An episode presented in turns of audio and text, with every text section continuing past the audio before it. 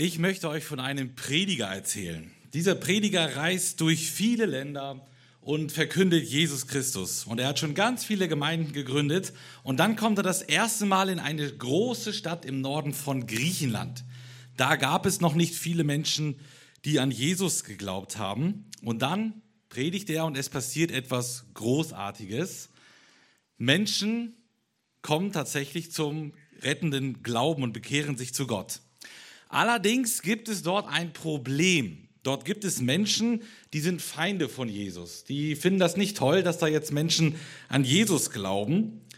Und sie fangen an zu randalieren. Sie bringen eine ganze Stadt in Aufruhr und sie versuchen, diesen Prediger zu inhaftieren, ins Gefängnis zu schmeißen. Es gelingt ihnen aber nicht, sie können ihn nicht finden, aber sie wiegeln die ganze Stadt auf. Alle sind gegen diese jungen Christen. Sie können dann sogar andere Christen inhaftieren der Prediger kann fliehen und er muss leider diese junge Gemeinde alleine lassen. Er geht in eine andere Stadt und predigt dort weiter. Jetzt ist er in der Stadt angekommen und macht sich große Sorgen. Wie geht's denn dieser jungen Gemeinde? Ähm, kaum wurde sie gegründet, schon gab es Verfolgung und die Gemeinde steht ohne einen Leiter da. Wie geht es ihnen? Haben sie überlebt als Gläubige? Glauben sie noch an Jesus oder war die Verfolgung zu hart? Haben sie den Glauben an den Nagel gehängt. Wer weiß, von welchem Missionar, von welchem Prediger ich spreche? Einmal reinrufen. Paulus, ganz genau, der Apostel Paulus. Er hat in Thessalonich gepredigt und musste dann fliehen nach Beröa. Das ist nachzulesen in Apostelgeschichte 17. Und deswegen schickt er seinen Mitarbeiter, den Timotheus, nach Thessalonich, um zu gucken, wie es der Gemeinde geht. Und was kann Timotheus jetzt berichten? Wie geht es der Gemeinde in Thessalonich? Und das wollen wir uns gleich jetzt in der Predigt genauer anschauen. Schon mal kurz vorab, der Bericht, den Timotheus weitergeben kann, der ist äußerst positiv. Man kann sagen, da ist eine Gemeinde, die voll durchstartet. Eine Gemeinde, die Vollgas gibt für Jesus. Und das ist auch das Thema der Predigt heute Morgen. Eine Gemeinde startet durch. Wenn ihr mögt, könntet ihr jetzt tatsächlich eure Handys einmal öffnen und die PowerPoint öffnen, wenn ihr in dem WhatsApp-Verteiler seid. Und nur in dieser PowerPoint dürft ihr jetzt am Handy unterwegs sein. Ähm, eine Gemeinde startet durch. Ich habe uns ähm, deswegen einen Lamborghini, Lamborghini Murcielago mitgebracht. Den hier vorne, diese kleine Flitzerkarre. Ähm, und die soll uns ein ähm, Symbol sein für die Gemeinde in Thessalonich. Die Gemeinde startet voll durch und mit so einem Lamborghini Murcielago kann man richtig durchstarten. Wenn man da einmal mit dem rechten Fuß durchdrückt, dann geht die Post ganz schön ab. Also das ist unser Symbol für eine durchstartende Gemeinde, die Vollgas für Jesus gibt. Ja, lasst uns dann einmal gemeinsam Gottes Wort öffnen. 1. Thessalonicher 1, die Verse 1 bis 10. Also das erste Kapitel wollen wir uns jetzt anschauen. Und ich habe mir vorgenommen, immer in Zukunft, wenn ich eine freie Predigt habe, will ich durch diesen Brief predigen und dann äh, schauen wir uns dann Stück für Stück irgendwann im Laufe der Monate oder Jahre äh, diesen äh, Brief an. Also ich lese uns einmal den Text vor. 1. Thessalonicher Kapitel 1. Paulus und Silvanus und Timotheus, der Gemeinde der Thessalonicher in Gott, dem Vater und dem Herrn Jesus Christus. Gnade euch und Friede. Wir danken Gott alle Zeit für euch alle, indem wir euch erwähnen in unseren Gebeten und unablässig vor unserem Gott und Vater an euer Werk des Glaubens gedenken und die Bemühung der Liebe und das Ausharren in der Hoffnung auf unseren Herrn Jesus Christus. Und wir kennen von Gott, geliebte Brüder, eure Auserwählung, denn unser Evangelium erging an euch nicht im Wort allein, sondern auch in Kraft und im Heiligen Geist und in großer Gewissheit. Ihr wisst ja, als was für Leute wir um euretwillen unter euch auftraten. Und ihr seid unsere Nachahmer geworden und die des Herrn, indem ihr das Wort in viel Bedrängnis mit Freude des Heiligen Geistes aufgenommen habt, so dass ihr allen Gläubigen in Mazedonien und in Achaia zu Vorbildern geworden seid. Denn von euch aus ist das Wort des Herrn erschollen, nicht allein in Mazedonien und Achaia, sondern an jeden Ort ist euer Glaube an Gott hinausgedrungen, sodass wir nicht nötig haben, etwas zu sagen. Denn sie selbst erzählen von uns, welchen Eingang wir bei euch hatten und wie ihr euch von den Götzen zu Gott bekehrt habt, dem lebendigen und wahren Gott zu dienen und seinen Sohn aus dem Himmel zu erwarten, den er aus den Toten auferweckt hat, Jesus, der uns rettet von dem kommenden Zorn. Der erste Gedanke, der, den eine ähm, durchstartende Gemeinde ausmacht, ist der aktive Glaube. Aktiver Glaube. Wir lesen hier in Vers 1, Paulus ist der Autor des Briefes, er hat aber auch zwei Co-Autoren, einmal Silvanus oder auch bekannt als Silas und Timotheus. Die haben also zusammen den Brief an diese junge Gemeinde geschrieben, etwa 50 nach Christus. Und das ging also in Thessalonik, das ist die heutige Stadt Thessaloniki in Griechenland. Und die Gemeinde, wir haben es gehört, sie steht unter heftigem Beschuss. Und doch trotzdem können sie wissen, dass Gott bei ihnen ist. Es heißt hier gleich im Vers 1, ähm, dass die Gemeinde in Gott und in Jesus ist. Also gleich in der Anrede gibt Paulus eine Ermutigung weiter. Hey, ihr seid in Verfolgung, aber ihr seid in Gott. Gott steht euch bei. Gott ist mit euch. Und dann ab Vers 2 beginnt Paulus den Brief so inhaltlich, so wie er es immer tut. Und zwar mit einem Dank. Er startet mit einem Dankgebet. Er dankt Gott für die Gemeinde, für jeden äh, Einzelnen und er sagt, er tut das alle Zeit und unablässig. Ja, also regelmäßig. Jeden Tag dankt er Gott für die Gemeinde, die er vor ein paar Wochen, Monaten gegründet hat. Und Paulus hatte auch allen Grund zum Dank. Wir sehen in Vers 3, warum er danken kann. Wenn man dieser Gemeinde in Thessalonich ein Zeugnis ausstellen sollte, dann würde ich sagen, ist das mindestens eine 1 minus, vielleicht sogar eine, eine glatte 1, die diese Gemeinde hier bekommt. Wir lesen in dem Brief, in diesen fünf Kapiteln, eine Menge positiver Dinge und es ist eine, eine wirklich vorbildliche Gemeinde. Was genau zeichnete die Gemeinde aus? Nun in Vers 3 sehen wir äh, dort mehrere Dinge, die Paulus aufzeigt. Und zwar Glaube, Liebe und Hoffnung. Diese drei Dinge sieht man in der Gemeinde. Das sind ja die drei bekannten christlichen Tugenden. Und diese Haltung sollte jeden Christen aus, ausmachen. Glaube, Liebe, Hoffnung. Und das war bei der Gemeinde vorhanden. Jetzt fragt man sich ja, ja, woher soll man das eigentlich denn wissen? Also woher kann ich denn sehen, dass du, dass ihr Glaube, Liebe, Hoffnung habt? Steht das auf euer Stirn drauf oder wie kann man das überhaupt erkennen? Ich glaube, es liegt auf der Hand, man kann es am Leben erkennen. Das sind nicht irgendwelche theoretischen Konzepte, sondern das wird ganz praktisch sichtbar. Wenn jemand echten Glauben hat, wenn jemand echte Liebe hat, dann sieht man das am Leben. Das kann dann jeder erkennen. Denn wenn man äußerlich nichts davon sieht, dann ist innerlich auch nichts da. Wenn man nicht an dem Leben erkennt, dass da Glaube und Liebe ist, dann ist innerlich im Herzen auch kein Glaube, keine Liebe und keine Hoffnung da. Was sieht Paulus jetzt genau? Also erstens heißt es im Text, Paulus sieht das Werk des Glaubens. Damit ist gemeint ein praktischer, ein aktiver Glaube, also ein Glaube, der in die Tat umgesetzt wird. Also nicht irgendwas Theoretisches, was man im Kopf hat, sondern etwas, was in die Tat umgesetzt wird. Also sie glauben an Jesus und das wird sichtbar für andere. Ihr Glaube drängt sie dazu, etwas für Jesus zu tun. Und das ist ganz wichtig, nicht um errettet zu werden, sondern als Folge der Errettung. Also im christlichen Glauben ist das umgekehrt eigentlich zu allen Religionen. Wir tun gute Dinge nicht, um von Jesus errettet zu werden, um in den Himmel zu kommen, sondern weil er uns errettet hat, als Folge daraus, aus Dankbarkeit, tun wir gute Dinge. Äh, ja, genau. Und äh, dienen Jesus. Aber errettet werden wir durch den Glauben an Jesus Christus. Was haben sie denn jetzt konkret gemacht, dass er sagt, ein Werk des Glaubens? Ja, das steht nicht im Text, das wissen wir nicht, aber vermutlich waren sie ganz einfach praktisch unterwegs. Hilfe für Kranke, für ähm, Arme, für Kinder, für Frauen, für all die, die damals in der Gesellschaft keine große Unterstützung erhalten haben und die Hilfe brauchten. Paulus sieht zweitens die Bemühung der Liebe. Und auch die Liebe wird also wieder praktisch sichtbar. Sie lieben Gott, sie lieben Menschen und auch das sollte ja typisch für Christen sein. Liebe ist kein schönes Gefühl, sondern Liebe ist eine Tat.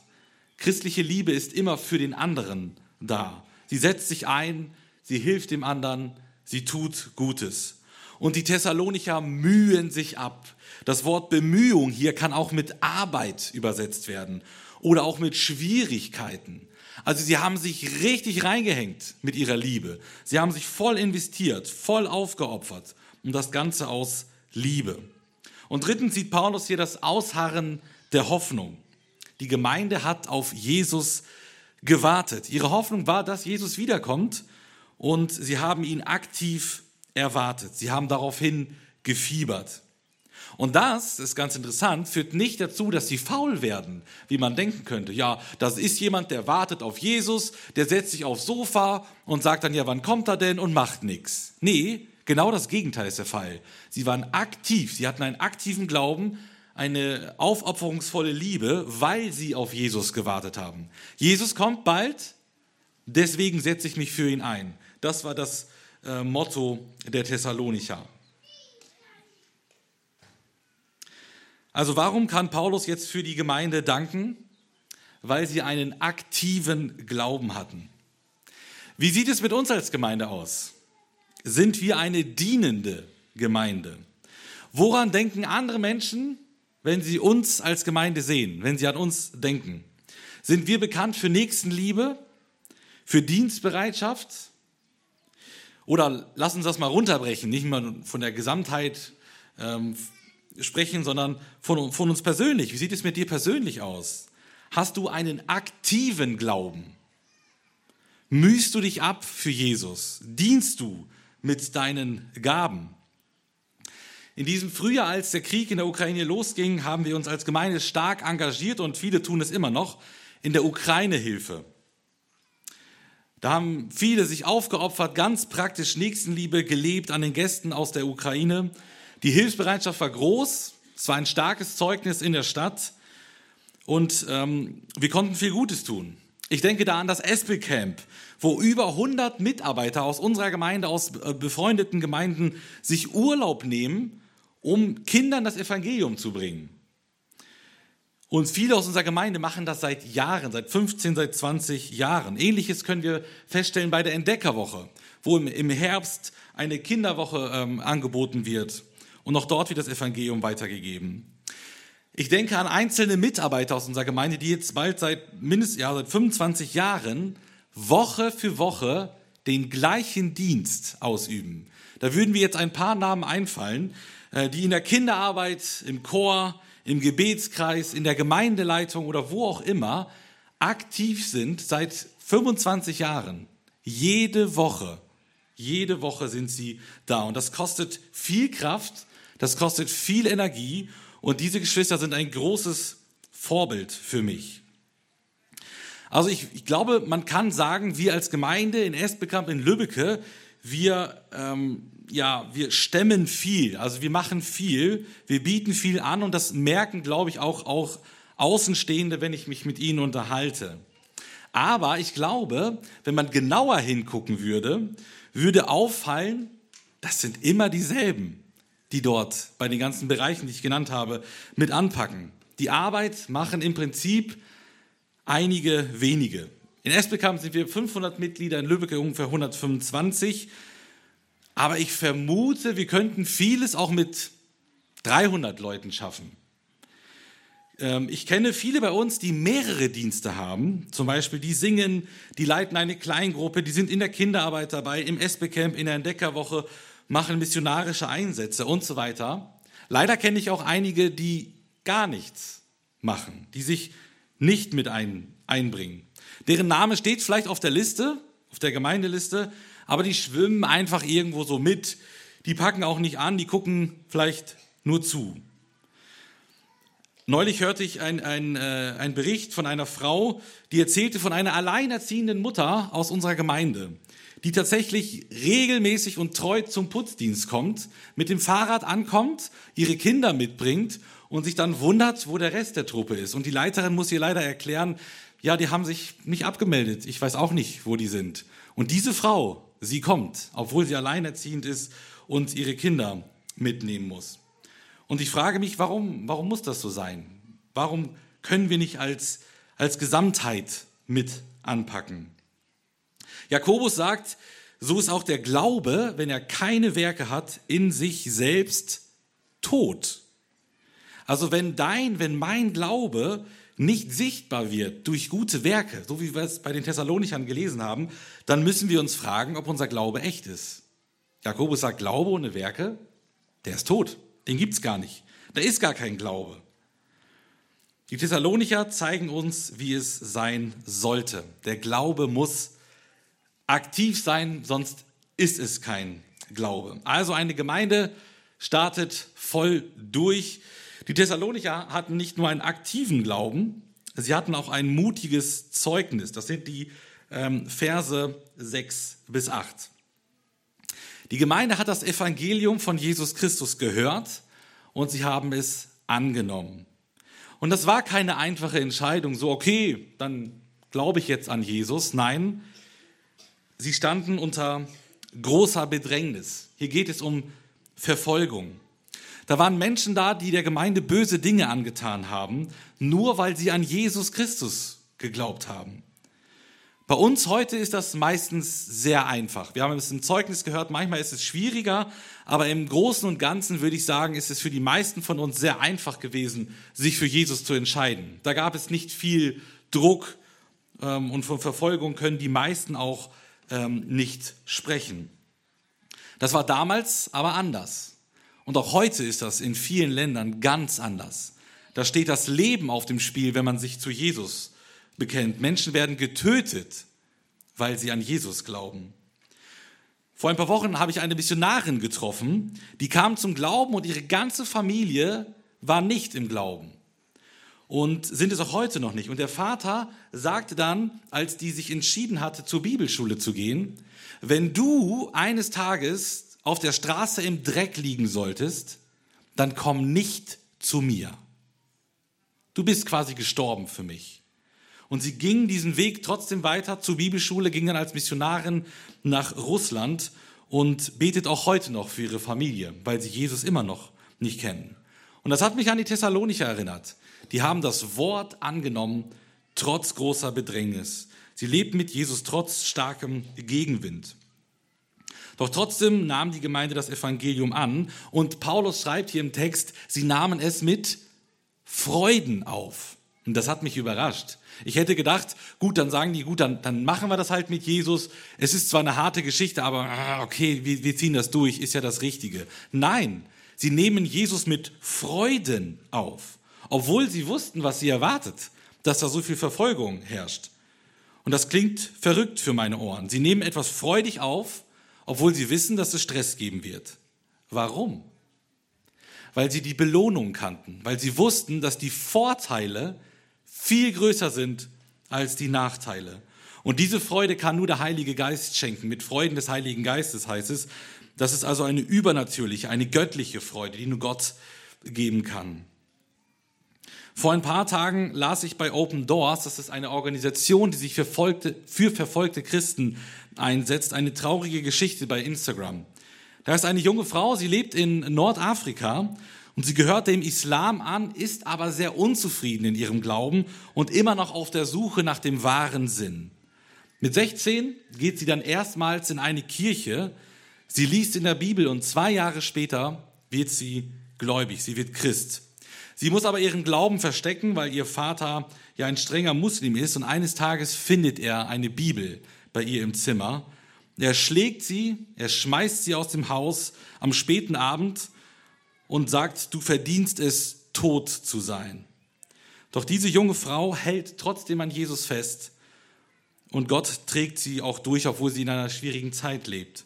Und diese Frau könnte auch direkt aus Thessalonik kommen und auch heute sehen wir, dass genau das der Fall ist. Im Vers 8 sehen wir dann, dass die Thessalonicher das Evangelium also trotz Verfolgung angenommen haben. Und dann? Was passiert dann, wenn Menschen zum rettenden Glauben kommen, wenn sie Jesus Christus finden und Heil und Vergebung finden? Was machen diese Menschen dann? Ganz natürlich, automatisch.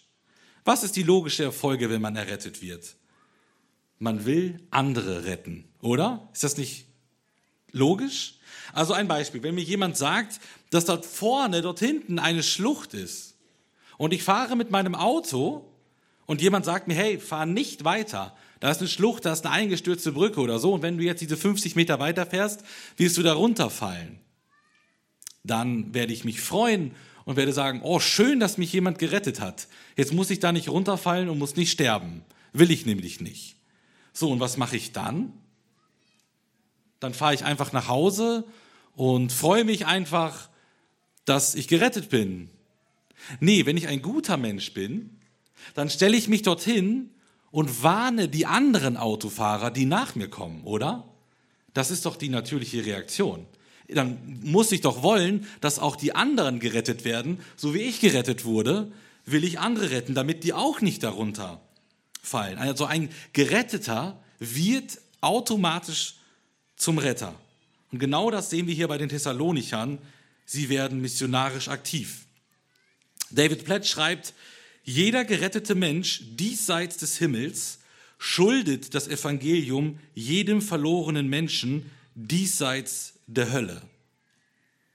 Er bezieht sich hier auf Paulus, wo er im Römerbrief sagt, ich bin ein Schuldner der Griechen und der Juden, also ich muss es ihnen geben. Ich bin verantwortlich, das Evangelium weiterzugeben.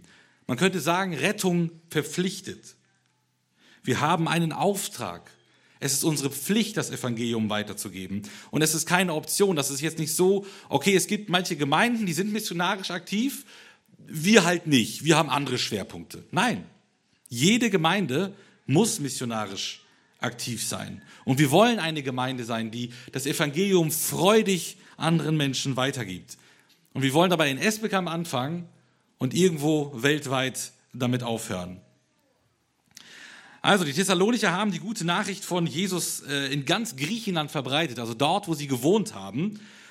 Und hier heißt es im Text, das Wort ist erschollen. Und das Wort erschollen meint eine Trompete, die erklingt. Ja, vor ein paar Wochen haben wir gehört, was passiert, wenn Trompeten und Posaunen und Hörner erklingen. Und ähm, ihr erinnert euch vielleicht, wie laut das war. Also das hat jeder mitbekommen. Das hat unsere ganze Nachbarschaft vermutlich gehört, was wir da für ein ähm, Konzert hatten. Also wir merken hier, die, die Thessalonicher haben das Evangelium herausposaunt. Nicht irgendwie feige durch die Hintertür, sondern sie haben sich mutig bekannt zu Jesus Christus. Und er, Paulus sagt, in ganz Griechenland, in jedem Ort ist euer Glaube bekannt geworden. Ja, wir sehen eine Gemeinde, die durchstartet für Jesus Christus. 2008, da war ich im Urlaub in Israel und da waren wir natürlich auch unter anderem beim Toten Meer. Ja, ich habe mich an diesem Tag äh, richtig doll verbrannt, deswegen habe ich jetzt nicht die besten Erinnerungen an diesen Tag. Warum ist das Tote Meer tot? Ähm, das Tote Meer nimmt nur Wasser auf, aber es gibt kein Wasser ab. Also es ist ein stehendes Gewässer, deswegen ist es tot. Da gibt es kein Lebewesen. Das Meer ist gestorben, weil es zwar aufnimmt, aber nichts weitergibt. Gar nicht so weit weg in Israel ist der See Genezareth. Da waren wir natürlich auch. Und da ist das ganz anders. Da ist das blühende Leben. Der See Genezareth nimmt Wasser auf und er gibt es auch weiter. Und deswegen kann da das Leben florieren. Und es gibt einen riesigen Unterschied zwischen diesen beiden Gewässern. Das Tote Meer ist eben, wie der Name schon sagt, tot und der See Genezareth ist quicklebendig. Diese beiden Gewässer könnten für unterschiedliche Gemeinden stehen. Der See Genezareth steht für eine Missionsgemeinde und das Tote Meer steht für eine Gemeinde, die kein Interesse an Mission hat. Die letztere Gemeinde, die nimmt zwar ganz viel auf, da wird auch Geld eingesammelt und da sind viele Leute da, die, die sich einsetzen, aber die kümmern sich nur um sich selbst. Das Programm ist nur für die Gemeinde da, das Geld geht nicht für die Mission, die Mitarbeiter und die Dienste sind alle nur für interne Zwecke da. Diese Gemeinde stirbt. Sie erstickt an sich selbst. Sie ist eine tote Gemeinde. Ganz anders die Missionsgemeinde. Die nimmt viel Geld ein, aber sie gibt es auch raus. Sie investiert das Geld. Sie schickt Missionare ins Ausland. Sie betet für Missionare. Sie denkt missionarisch. Sie sieht die Not in der eigenen Stadt. Sie ist aktiv für andere, ganz praktisch. Und diese Gemeinde lebt. Und das ist Gemeinde, wie Gott sie sich vorgestellt hat. Jetzt die Frage, welche Gemeinde, welche Art von Gemeinde sind wir? Mehr Totes Meer oder eher See Genezareth? Die Thessalonicher waren ganz eindeutig Team See Genezareth. Ich ermutige dich, Zeuge zu sein für Jesus, dass du das persönlich machst, aber auch als wir als äh, Gesamtgemeinde, dass wir uns fragen, ja, wo können wir Gott, da wo wir sind, auf der Arbeit, in der Schule, in der Nachbarschaft, für Jesus ein Zeugnis sein, so wie die Thessalonicher, die waren mutige Zeugen für Jesus. Also wir hatten erstens aktiven Glauben, zweitens mutiges Zeugnis, das habe ich glaube ich eben vergessen zu erwähnen. Aktiver Glaube, mutiges Zeugnis, das ist aber nur möglich, wenn vorher eine echte Bekehrung stattgefunden hat. Das ist der dritte Gedanke. Das dritte Merkmal einer durchstartenden Gemeinde, eine echte Bekehrung. Das sind die Verse 9 bis 10. Also, die Thessalonicher hatten eine echte Bekehrung erlebt. Bekehrung, ja, das ist wieder so ein Wort, was man häufig in der Kirche hört, aber nur selten versteht. Was ist Bekehrung? Und dieser Text zeigt es uns ganz deutlich. Bekehrung besteht aus zwei Teilen aus zwei Schritten und beide sind notwendig, sind unbedingt notwendig, sonst können wir nicht von einer echten Bekehrung sprechen. Schritt eins ist Abkehr. Abkehr. Viele der Thessalonicher waren ja Heiden. Also es gab auch Judenchristen da, aber auch viele Heidenchristen. Und sie lebten im römischen Reich und hatten dementsprechend viele, viele Götter. Und sie beteten diese Götter an. Doch als sie von Paulus hörten, dass es diese Götter gar nicht gibt, dass das ausgedachte Wesen sind, sondern dass es nur einen einzigen wahren Gott gibt, da distanzierten sie sich von diesen Göttern. Sie kehrten sich ab von ihnen, sie drehten sich weg. Sie erkannten ihre Sünden, sie taten Buße, sie baten Gott um Vergebung.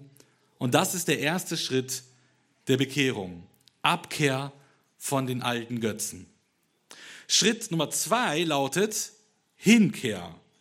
Abkehr und Hinkehr. Also erst wenn der Mensch seine Götzen entfernt hat, kann er Gott aufnehmen. Erst dann kann er sich Gott hinwenden. Und indem er an Gott glaubt, wendet er sich Gott zu. Also wir haben eine Abkehr und wir haben eine Hinkehr und beides braucht man für eine Bekehrung. Ich will euch das mal veranschaulichen mit einem konstruierten Beispiel. Angenommen, ich bin mit Freunden unterwegs im Auto. Und dann fällt mir aber ein, ich möchte auch noch meine Frau mitnehmen. Dann sage ich zu meiner Frau, die draußen steht vor dem Auto, Schatz, steig doch ein, komm rein, setz dich auf den Fahrersitz neben mir hin, da wo, die, äh, wo meine Frau dann eben sitzen darf und eben nicht meine Freunde. Sie würde dann ins Auto gucken und feststellen, da sitzt ja einer. Ja, also der Platz ist ja besetzt, wie soll sie sich da hinsetzen? Ich müsste also erstmal meinem Freund sagen, könntest du bitte einmal rausgehen und dich nach hinten setzen, steig bitte aus, meine Frau gehört auf den Beifahrersitz. Und erst wenn der Freund ausgestiegen ist, erst dann kann meine Frau ja einsteigen und Platz nehmen. Die können da ja nicht beide gleichzeitig sitzen. Der eine muss gehen, damit der andere kommen kann. Und genauso ist es mit Jesus auch. Wer Jesus in sein Herz aufnehmen will, der muss erst den Platz im Herzen freiräumen. Die alten Götzen, all das, was man vorher geglaubt hat, all das muss raus. Und dann kann Jesus einziehen und Platz nehmen. Beides gleichzeitig, alte Götzen und Jesus, das funktioniert nicht. Es kann nur ein Gott in deinem und in meinem Herzen geben. Die Götzen oder eben Gott, aber beide gleichzeitig nicht. Und ich glaube, manche Menschen die wenden sich nicht von ihrem alten Leben ab. Die wollen weiter sündigen, dann haben sie vielleicht eine religiöse Erfahrung mit Jesus und sie denken, sie seien ein Kind Gottes. Aber ohne Abkehr kann es keine Hinkehr geben. Das war dann keine echte Bekehrung. Die Thessalonicher haben es richtig gemacht. Sie kehren sich ab von den Götzen und dann können sie sich hinwenden zu Jesus Christus. In der Antike gab es ja viele Götter. Und wir denken jetzt immer so, mm, ja, das war damals so. Die haben halt, halt viele Götter angebetet. Aber wir, wir beten doch keine Götter mehr an. Ich bin mir da nicht so ganz sicher. Äh, in der Antike gab es zum Beispiel den Gott Merkur. Das war der Schutzpatron des Handels also der Unternehmer könnte man sagen. Und diesem Gott musste man Tieropfer bringen, damit man eben auch gutes Geld verdienen kann. Merkur gibt es so heute natürlich äh, so nicht mehr, ist nicht so wirklich bekannt. Oder gibt es doch noch Menschen heute, die einen Gott namens Materialismus haben? Oder der, einen Gott namens Luxus oder einen Gott namens finanziellen Gewinn? Es gab damals auch eine Göttin, die hieß Venus. Das war die Schönheitsgöttin. Eine Göttin, die zuständig war für Schönheit, für Liebe, für Fruchtbarkeit und Sexualität. Kann es sein, dass es heute auch noch Menschen gibt, die diesen Gott anbeten, die unbedingt schön sein wollen, die ihre sexuelle Erfüllung überall finden wollen? Ist das komplett unbekannt heutzutage? Ich bin mir da nicht, nicht ganz so sicher. Und ich glaube, auch wir haben die gleichen Götter wie damals, nur sind die vielleicht nicht in so einer Statue aufgebaut, die wir dann direkt anbeten. Und dann sehen wir, was eine echte Bekehrung immer zur Folge hat. Es heißt im Text, sie kehren sich ab von den Göttern zu Gott, um dem lebendigen und wahren Gott zu dienen. Ja, also wer sich Gott zuwendet, wer ähm, also ein, ein Nachfolger Jesu wird, der wird automatisch ein Diener Gottes. Und zwar nicht irgendwelcher Götter, sondern des einzig wahren Gottes. Und Vers 10, das ist der letzte Vers, der zeigt, wer sich echt bekehrt hat, der erwartet Jesus. Der will, dass Jesus wiederkommt, der will mit Jesus vereint sein, der freut sich auf Jesu Wiederkunft und er lebt in dieser Hoffnung und der wird nicht ähm, Gottes Zorn erleben. Mit dem Gottes Zorn hier am Ende von Vers 10 ist meiner Meinung nach das Endgericht gemeint. Äh, also der wird nicht Gottes Zorngericht erleben, wenn er an Jesus glaubt, sondern er wird den liebenden Vater ähm, sehen, wenn Jesus wiederkommt. Ich komme zum Schluss. Ich glaube, wir können von jungen Christen ganz viel lernen. Wir haben hier ein Beispiel einer Gemeinde, die gerade frisch zum Glauben gekommen ist, die voll durchstartet, so wie der Lamborghini, die voll durchstarten und Vollgas geben für Jesus. Und wir können von jungen Christen so viel lernen. Junge Christen wissen meistens nicht viel. Aber das ist gar nicht schlimm. Die geben alles für Jesus. Ne? Ihr kennt das. Leute kommen zum Glauben und die sind aktiv. Die wissen nicht alles, aber das ist überhaupt nicht schlimm, denn sie haben noch diese erste Liebe, dieses Feuer. Ja, in den Sendschreiben in der Offenbarung heißt es bei der Gemeinde in Ephesus, dass äh, sie kritisiert werden, weil sie die erste Liebe verlassen haben. Die sind eingeschlafen. Die machen zwar so ein bisschen Programm, aber sie haben nicht mehr diese Liebe zu Jesus. Und von ersten Christen können wir lernen, die sind Feuer und Flamme, die geben Vollgas, die starten voll durch. Und genauso waren auch die Thessalonicher, an denen wir uns ein Beispiel nehmen können. Wie sieht also eine Gemeinde aus, die voll durchstartet? Die das Gaspedal so richtig durchdrückt. Wir haben gesehen, drei, drei Punkte. Die eine durchstartende Gemeinde hat einen aktiven Glauben, sie hat einen, ein mutiges Zeugnis und sie hat drittens eine echte Bekehrung. Und ich wünsche mir so sehr, dass wir als Gesamtgemeinde in Esbekamp und Lübbecke ja wieder gemeinsam alles für Jesus geben, dass wir wieder neu für Jesus durchstarten. Amen. Amen.